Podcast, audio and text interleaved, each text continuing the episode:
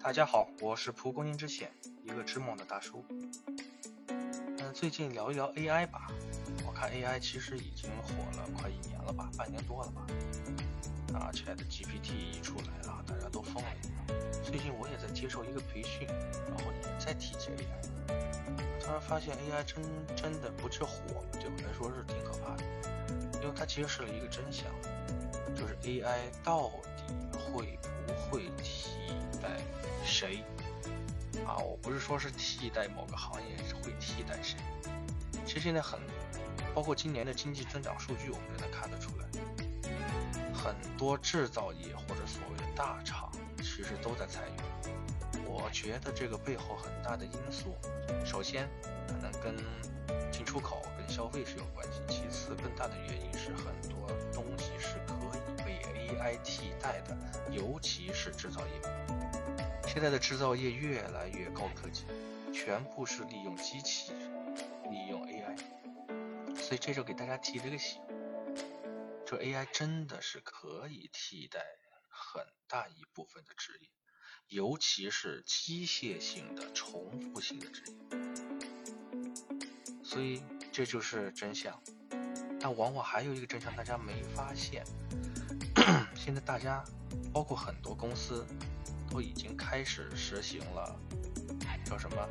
上四天班，然后再休息休息三天，甚至是上四天半休息两天半。很多人觉得非常高兴，但是有一点我就发现，你们真正开心的背后，有没有发现为什么很多公司、很多大厂愿意让员工去上四天班？然后休息两天半，甚至休息三天，难道不是因为 AI 吗？是因为有了 AI，所以某些行业、某些公司，它就不需要那么多人去花那么多时间去干事情。那么，你的休一时的休息，可能变成永远的休息。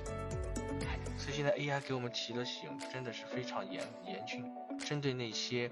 比较普通的机械式的、重复式的一些工作岗位和人员来说，真的是非常大的挑战。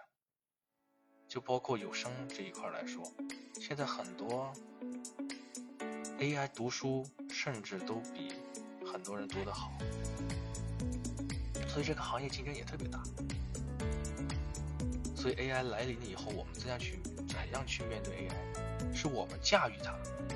还是被它替代，这是我们当今所有人，尤其是那些重复着机械工作和重复性工作的人来说是必须要考虑的。所以，我们个性化的服务，我们个性化的个人 IP，个性化的展示，具有思维、具有思考的一些工作，就显得尤为重要，自我的提升也尤为重要。